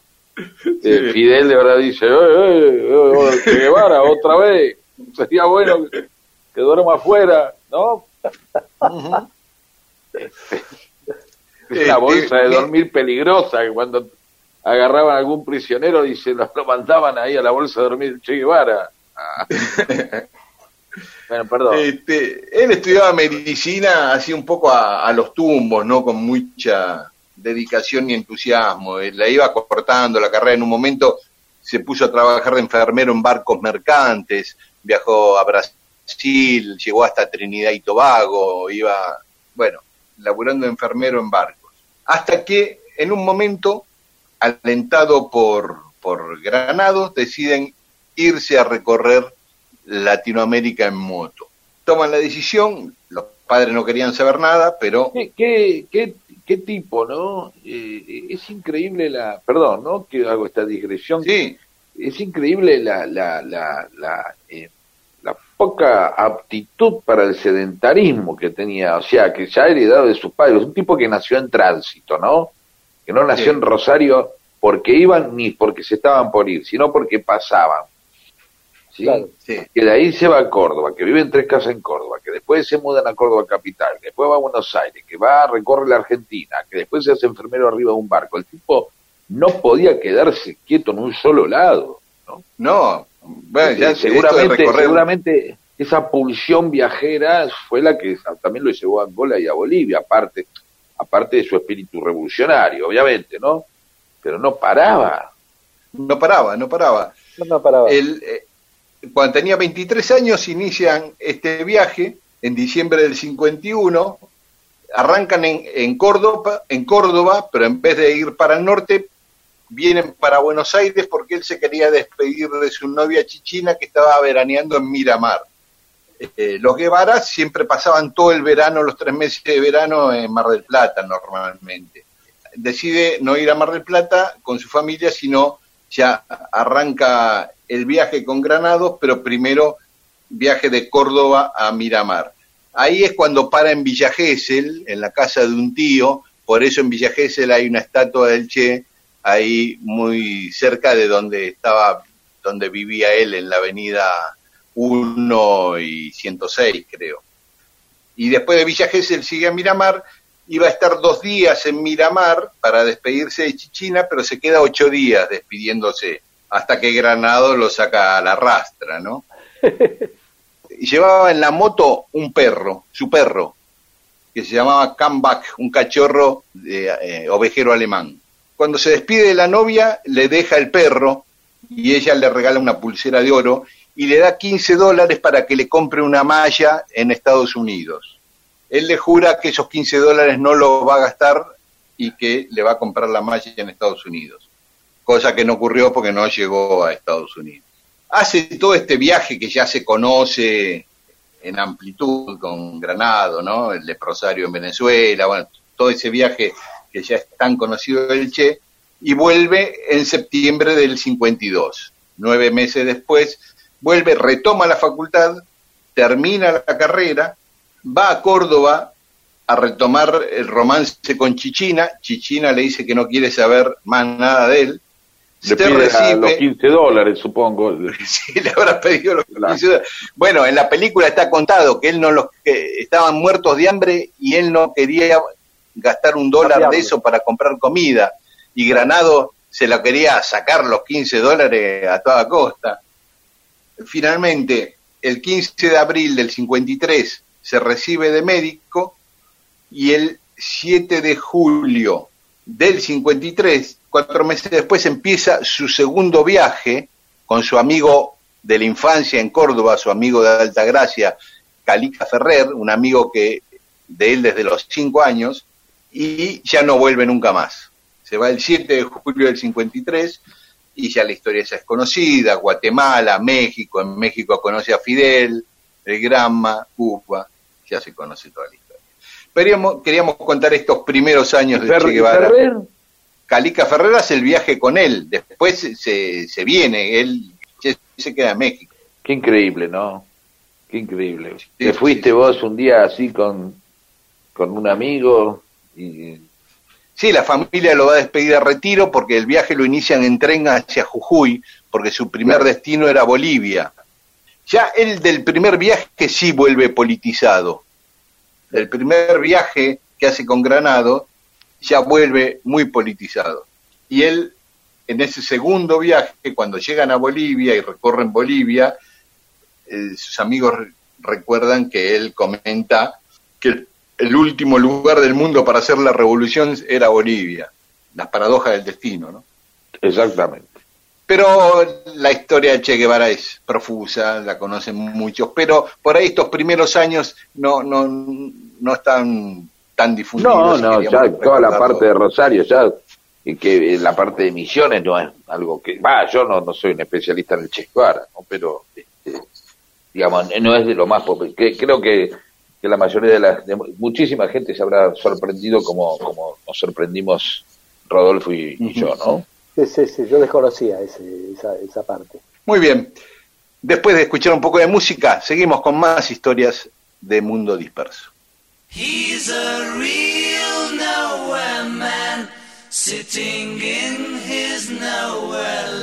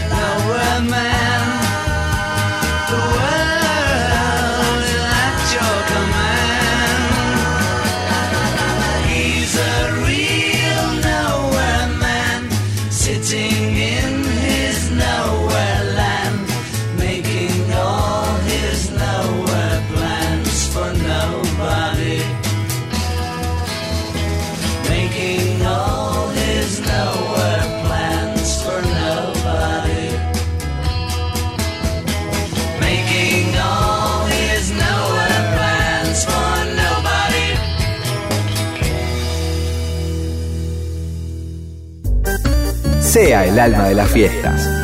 Mundo Disperso le provee las más interesantes historias para fascinar a hombres y mujeres de todas, las, edades.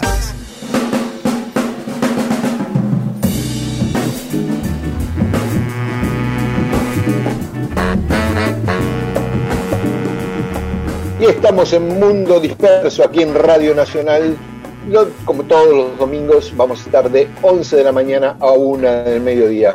Pedro, nos querías contar algo, me estás No, no, no quiero contar nada, no, no, no quiero contar nada, simplemente hablar, pedir, preguntarle a Rodolfo, que eh, tiene una gran fama de, de ser un administrador de- de grupos, de estados de ánimo, gestor de grupos, y que en todos los grupos de alguna manera siempre en Almendra, en, en Aquelarre, en todas las bandas que ha estado, siempre se ha dicho que hay una gran parte de lo que hacía Rodolfo era este, amalgamar. ¿Es, ¿Es así, Rodolfo, o digo, digo mal? Sí, sí, sí, más o menos así, sí. Está bien, no lo podés decir vos porque quedaría mal, pero... eh, entonces, la pregunta eh, exactamente es esa. Eh, Estamos en una época donde mucha gente ya el quedarte en casa ya queda corto, hay ganas de salir, obviamente lo sabemos todo, hay que convivir y hay que convivir democráticamente, porque no es que estamos en una estructura como en un ejército o en una empresa donde hay una serie de sus este, jerarquías y de pirámides en donde de pronto, claro, este, uno manda y el otro obedece. No, acá vivimos en democracias planas, en todo caso habrá el padre, la madre, los hijos, pe- que pequeños escalafones, pero hay que compartir, no es lo mismo ser jefe. La palabra jefe de familia no cuadra en este momento, porque No, no, no, no. un jefe de familia que como un tipo, un comisario es un jefe, no, ni la jefa de... eh, Quedó muy eh, atrás eso. Claro, entonces hay algo que siempre me... me, me- eh, eh, ¿Cómo son los dos movimientos en el que uno encuentra el conflicto y empieza a desarmarlo? ¿Cómo, cómo hacías cuando había un batuque entre, entre los músicos? Esto para que la gente tome algunos tips y por ahí logremos sacar tres tips. Con dos me alcanza. Había algo, de decir, bueno, uy, se está viniendo, la, ¿vos percibías que se empezaba a armar un pequeño quilombo entre músicos? Y sí, eso se percibe, se percibe cuando... Lo que pasa es que... ¿Cualquiera lo percibe o vos eras un tipo que lo... eh, Yo creo que cualquiera, yo creo que cualquiera, es decir, cuando estás, viste, eh, acostumbrado a tener un, un régimen así de, de- de- de juntadas, de, de ensayos, de, de- juntarte tantas veces a la semana, ¿no? Este, más o menos empieza a, a quedar claro cuál es la personalidad de cada una de las personas, ¿no? Hay, hay tipos que por ahí eh, son por ahí más tímidos, quieren decir algo y, y no se animan, son, lo dicen así con cierta delicadeza, o, este, pero que vos sabés que en realidad eh, lo que está planteando va más a fondo de, que lo que está diciendo, ¿no? O viceversa, hay tipos que son eh, más, de, más de estallar y tienen que decir algo que por ahí sería de fácil comprensión y sin embargo lo, lo dicen así en, en el medio de una cosa así medio de estallido, lo dicen mal, lo dicen de alguna manera por ahí lastimando al otro y demás, ¿no? Entonces, eh, en el medio, que a veces se puede resolver con una charla ahí, con la presencia de todos los integrantes, este, y otras veces eso queda como que estás tomando partido por una de las dos partes, ¿no? Y entonces se Ah. requiere, requiere de una charla aparte con y te cada dicen, uno. eh, moderado, albertista, eh, socialdemócrata, Claro, te claro, por ahí. Claro, Claro, entonces tenés que por ahí decir, termina, che, quiero tomar un café con vos, tenés tiempo para que tomes un feca y te, te vas a un café y decís, loco, baja un O sea, cambio o, o sea al que hay- revés, ¿entendés? Decir, Hay dos movimientos, em- empecemos a tomar nota. Tenemos el movimiento de, eh, eh, de, de la charla colectiva, por decirlo de una manera, pero Claro. también está el momento de la charla individual. Son dos momentos, dos Claro. instancias distintas del buen, del buen componedor, del buen sí, cosa que claro, necesitamos en el mundo, ¿eh? Son los que más necesitamos. ¿sí? Claro. O sea, podríamos detectar, ante el conflicto, ante que uno empieza a ver esas cosas de conflicto, empieza, en algún momento va a decir, pero puede empezar hablando con uno o con el otro, según este sea más necesario, este, si en quién se Claro. puede poner más celoso o no, ¿no? Claro, exacto, exacto. Sí, porque hay, hay, hay cosas que vos le, que le decís a alguien, por más que se lo digas bien, este, pero habiendo otras personas de testigo, el tipo se siente, siente que lo sentaron en el, en el banquillo, ¿viste? Eh, y entonces de- reacciona en función de eso. Este, en cambio, cara a cara, tomando un café tranquilo, viste, si clima cambia y, y puede entrar en razones de mejor manera. Eso, eso Quizás- otro... te- sí, perdón, perdón. No, no, quería preguntarle que quizás o, eh, eso se da más en los grupos más horizontales, donde no hay un liderazgo claro, ponerle en Claro. Almendra, que eran todos pares, o en Aquelarre, que eran todos pares. Eh, no es lo mismo que, o que yo, otra banda de Spinetta o una banda de Charlie García, donde Ah, no, claro. él, él era el líder, ¿no? Claro. Y, Y medio claro, que los demás se tenían, se cuadraban, digamos. Claro, pero eso de, de arranque es así, vos sabés que hay, hay, hay, hay, hay un liderazgo y hay alguien que es el que baja qué es lo que qué es lo que se tiene que hacer y demás, y está asumido por, por todos, ¿no es cierto? Puede Sí, haber lo que no una- quita, no, lo que no quita que en una segunda línea vos tengas quilombos entre Claro. los miembros de la banda, más allá que esté Claro. el líder, digamos, que sean Exacto. entre dos. Diciendo, uy, sí, Sí, sí, mirá, este, Luis Miguel será el líder de, de la orquesta, pero acá entre los saxos tenemos, estamos, hay bardo. ¿no? O sea, Claro, claro, claro, claro. la línea en medio interna entre los vientos, que debe haber internas entre los trombonistas y los saxofonistas, debe haber siempre Claro. un poquito el micrófono, poneme acá, qué sé yo, o con otras cosas. Entonces, obviamente, ahí más allá de un liderazgo fuerte hay que intervenir y de alguna manera este, aplanar este, y, y- y- y manejar los egos, ¿no? Porque Claro, también es que es- ahí conocer a cada uno. es una actividad muy muy muy especial, ¿no? La, de la del músico. Así, eh, todo esto que te estoy contando casi está un poco circunscripta a ensayos y demás, pero después hay hay otras cosas. Hay salís a una gira, ya están todo el mundo fuera de su casa, viajando, compartiendo hoteles, cenas en lugares eh, extraños, qué sé yo. Es decir, hay una convivencia que hay que saber manejarla, ¿no? Porque si no, este, los, Claro. pro- los problemas son, son permanentes, ¿no? Si no, Claro, si la claro, gente, si la gente no, no entiende eso, ¿no? No, es, no lo mismo salir con, con una persona bien dispuesta que salir con uno que te toca compartir habitación y el tipo deja todo tirado, eh, la, la, la- la- exacto. la- está llena de pelo, no pasa el agua, Claro. eh, digo, Claro. digo, no pasa el secador por el piso, eh, Se pone ducha sin tela a poner la- cualquier hora. Se ¿eh? ducha sin poner la cortina y entonces te, Claro, te- te inunda la habitación con agua. Claro. Ah, te ha pasado, evidentemente. Sí, sí, claro, claro. clases de convivencia. El próximo domingo eh, tendremos más clases de convivencia, porque todos al final vivimos en una banda de rock. En vez- no, ahora, Claro. Y ahora todos estamos en un submarino amarillo. Así que clases de convivencia eh, y armonía con Rodolfo García, para este, soportar a aquellos que están con gente, no los No, yo, solos. ¿no? yo, no- yo no doy clase porque creo que cada cual tiene su propio método. Yo cuento Está mi- bien, pero mi podés- experiencia. pero hay, hay, hay-. Rock and roll, Claro. ne, ne, ne, ne. Es la, claro, la convivencia, el tema de la convivencia. Claro. Bueno, muchas Claro. Mundo disperso.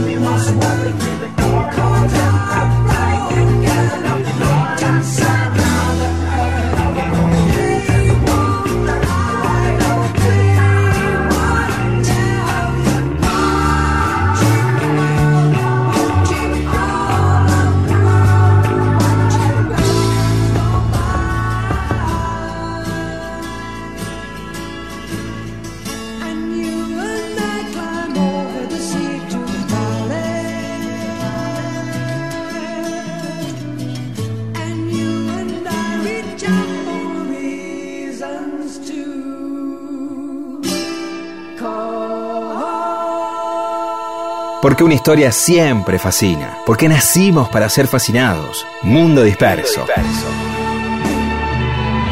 El programa que le da a la gente historias para que las cuente en otro lado y así acceder a la felicidad.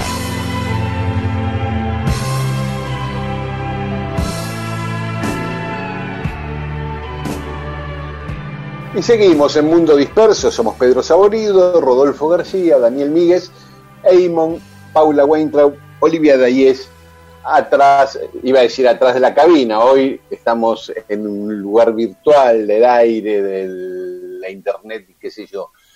Eh, el año pasado, cuando estábamos en otra radio, los oyentes solían enviarnos historias o pedidos de historias o una puntita para que nosotros investiguemos y, tratemos de armar la historia. Y los invitamos a los nuevos oyentes a que se, sumen a esa, a esa lógica de buscar historias, mandarnos, y nos quedaron muchas historias del año pasado sugeridas por los oyentes. Y una de ellas es de Fernando Pedro, que un día nos escribió, ¿por qué no hablan de Carlos Molina, el payador anarquista uruguayo? Y empezamos a ver quién era este Carlos Molina, efectivamente, fue un payador muy conocido, yo en mi ignorancia no lo conocía, pero había nacido en Melo, en el departamento de Cerro Largo, en 1927, eh, y tenía una militancia política anarquista. En un momento de su vida, el duelo termina trágico, el duelo de, de Payada termina en un duelo de verdad, con facones, y casi, casi termina cometiendo un homicidio. Había otro payador, uruguayo también, Héctor Umpierres, y empezaron a payar Molinas con Umpierres y fue increciendo la tensión de la payada hasta que uno de ellos sacó un facón y siguieron peleando a facón limpio. Molina le pegó, lo hirió, le clavó el, facón y, casi lo mata a, a un Pierres. Después se supo un poquito más el trasfondo de esa historia y era un trasfondo ideológico. Un Pierres era un tipo de derecha que después iba a fue a cantarle a Pinochet, a Gregorio Álvarez, Stroessner, a varios dictadores. Así que ya venían con pique ideológica antes de la payada. Molina apoyó muchas huelgas, siempre estaba ahí al pie del cañón para apoyar cualquier protesta obrera. En 1967 estaba en la Argentina cuando mataron al Che Guevara. Entonces hizo una payada elogiando y ensalzando la figura del Che Guevara. Resultado, a los cinco minutos lo metieron preso en Bahía Blanca. Esto motivó que Juan Gelman, el gran poeta, eh, en una revista que escribía en ese momento un texto que decía, soy de un país donde hace poco Carlos Molina, uruguayo, anarquista y payador, fue detenido. Molina contaba como siempre bellezas y dolores, cuando de pronto el Che empezó a vivir, a morir en su guitarra, y así la policía lo detuvo. Eh, con la pluma de Hellman este, es más lindo leer ¿no? y escribir. Este Molina, ¿saben dónde aparece de una manera estruendosa y rutilante? En la canción de Jaime Ross, Brindis por Pierrot, un tema que grabó en 1985. Un- ¿Te gusta? Un gran tema ese, ¿no? Claro, ¿qué te parece? Y ¿Qué lo más? canta Cana- Canario Lunes. Más, Jaime Ross siempre contó que la, la escribió pensando para que la cante, pensando en la voz de, del Canario. Claro. Este- yo una vez, una vez fui a verlo a, a Jaime Ross y la gente le pedía ese tema. Y Jaime de- del escenario dijo, no, no, no, ese tema es para que lo cante el canario, ningún otro. Mirá vos. Porque la canción empieza, no lo vieron a Molina, que no pisa más el bar, y era este, este Molina. Y después dice, ¿dónde está la gran muñeca que no trilla el bulevar? Esta noche es de recuerdos, este brindis por Pierrot, volverás Mario Benítez con tu línea Maginot. El Pierrot era un personaje de los carnavales que aparecía triste, era como un payaso triste y enamorado de la colombina. Y eh, la gran muñeca era una murga, porque muchos se preguntan cosas de esta canción que, que no, eh, si no sos uruguayo y no sos murguero, por ahí te- se te pasan de largo. Y Yo Mario te diría que la mayoría, ¿no? Que la mayoría. Exactamente. Es, una canción de, de- Es una breve de un lección de, Claro. ni que hablar de un Picho López, todo el tiempo está Claro, es una breve lección de uruguayés que vamos a dar, así muy cortita. para que sepan quiénes son los personajes. La Gran Muñeca era una murga, Mario Benítez un boxeador, y a su vez era representante de la murga Línea Maginot. Por eso volverás Mario Benítez con tu línea Maginot. La línea Maginot era una estrategia de guerra, una frontera de guerra en la Primera Sí, Guerra sí. Mundial, pero bueno, era el nombre una Francesa, ¿no? Que se- Sí, en Francia, exacto. es un tema que abre muchas cosas porque va nombrando Ah. gente que no, nombrando personajes y gente que no conoces. ¿No? Entonces, Claro. Un tema que podría, de, de estar publicado, tendría que tener un llamador, nota 4, ¿quién es? Mario Benítez, nota la línea Maginot, refiere a una murga, Claro. y después de nuevo, la línea, la murga, la línea Maginot refiere a una estrategia de guerra Sí, fracasada claro. de la primera. Son puertas que abren puertas y más puertas. Así Eh, es. A mí una de las cosas que más me llamaba la atención y que no podía descular que era cuando se pregunta qué será de los porteños ocupando el Liberay. Ah, Fue sí, yo, un- yo es un tema en donde me he abandonado a no entender. Claro, pero ¿sabes qué fue eso? Un Sí. asalto, un gru- tres asaltantes argentinos eh, ocuparon el edificio Liberay. Ah, mira vos. Se atrincheraron y tomaron rehenes ahí. Por eso Ajá. es que será de los porteños ocupando el Liberay. Ahí está Martín Corena, porque Mart- Otro más. Martín Corena eh, era un ladrón, un famoso punguista, y, y así van nombrando personas. Eh, ¿Hay más Dogomar- gente? ¿Hay más gente? Sí, no, era más gente. Dogomar. ¿No se acuerdan de la bruta con pianito en su lugar? La bruta era un nombre de entrecasa que tenía la murga Aracalacana, le llamaban la bruta, que era una murga muy famosa Aracalacana. Sigue siendo. No me, sí, sigue siendo. No me olvido más del ñato imitando a Dogomar. Dogomar Martínez fue un famoso boxeador que después era guardaespaldas del presidente Pacheco de Melo. Y ahí sigue ahí de, ni que hablar de un Picho López, dice. Uy, claro, vos, me imagino. Es un tema para que eh, vos estés ahí y todo el tiempo hacer como que entendés y no entendés una goma de qué habla. claro. Un tema para Picho hacerse- López, hacerte- te hace un- sentir que no, es, no sos uruguayo, ¿no? Constantemente Claro. es una canción para que no la entiendas, ¿no? Y, y te miren y- y, que te y que hablar de un Picho López y vos decís, "Sí, claro, ¿no? Y es, claro, es como cuando vas a misa sin ser católico, ¿viste? Que haces que rezás, pero más Claro. o menos la llevás, ¿viste? Movés un poquito los labios. Claro, por supuesto. Y bueno, este Picho López era un integrante de Falta y Resto. En un momento, este brindis por Selmar, dice, por Selmar Epa, Michelini. Michelini, será, a ver si pego uno, que sea. Ese sí, el Ah, senador bien. uruguayo que lo asesinaron en Buenos Aires durante la dictadura. Exacto. Eh, ¿Uno más nombra?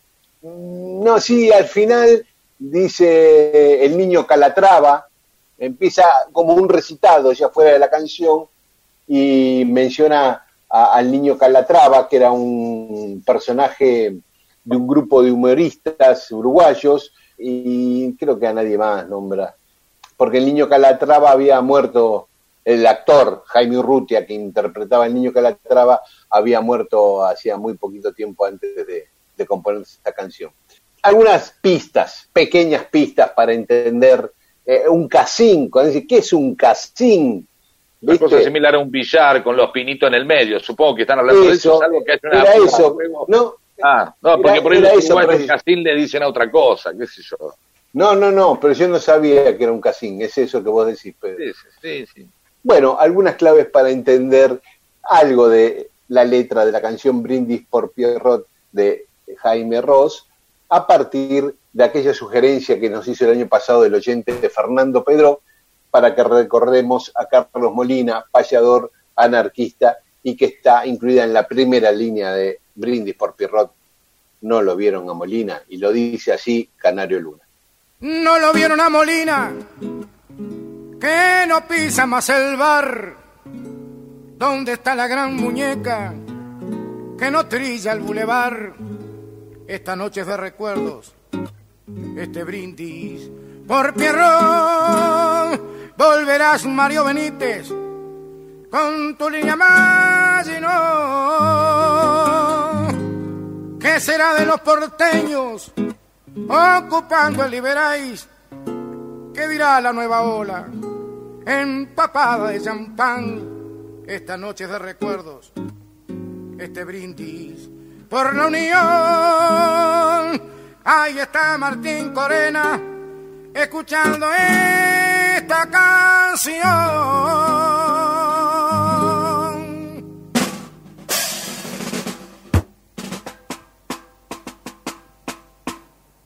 Me voy como se han ido tanto que el recuerdo disfrazado de santo y su historia se ha vuelto ilusión. Descubro que el dejo de amargura que ni la mejor partitura le pudo marcar a mi voz. Se van como se han ido tantos. Carnaval le regaló su manto. Su estampa se vuelve canción.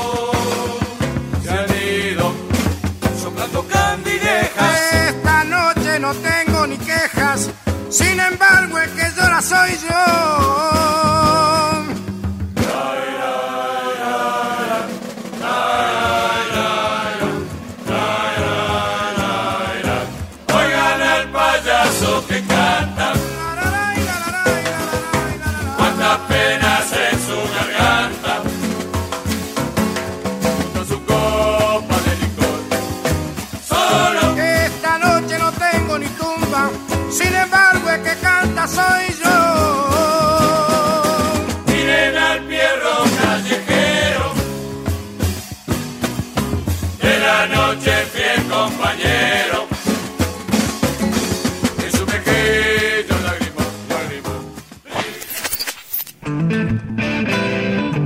Mundo disperso.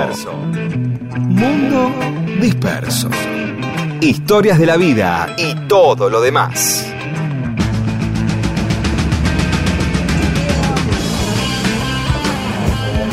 Bueno, y así terminamos el primer programa de Mundo Disperso aquí en Radio Nacional. Sí, Es una un experiencia, gusto. eh, sí, y una experiencia extraña, ¿no? Este, la cual la primera vez que hacemos un programa en estas condiciones. Esperemos que pronto volvamos a hacerlo como lo hacía, lo, lo hacíamos antes. ¿no? Pero bueno, nada, Claro. no, no, no, no es para ponerse melancólico ni nada. No, no, pero nos cambiaron las condiciones a todo, a la humanidad, a los argentinos, a nosotros que pensábamos estar entrando hoy por Maipú 555, juntarnos antes en el bar de la esquina ahí en la Valle y Maipú a tomar algo y después venir a hacer el programa y no, Y no se puede. es así, es así, pero ya llegará el día en que podrá- podremos. Mientras vamos a seguir haciéndolo así de la mejor manera posible, tratando que las condiciones técnicas sean las más audibles eh, que logremos y nos encontramos el domingo que viene acá a las 11 de la mañana en Radio Nacional AM 870, nuestra radio de bandera. Chau, hasta el domingo. Hasta el domingo.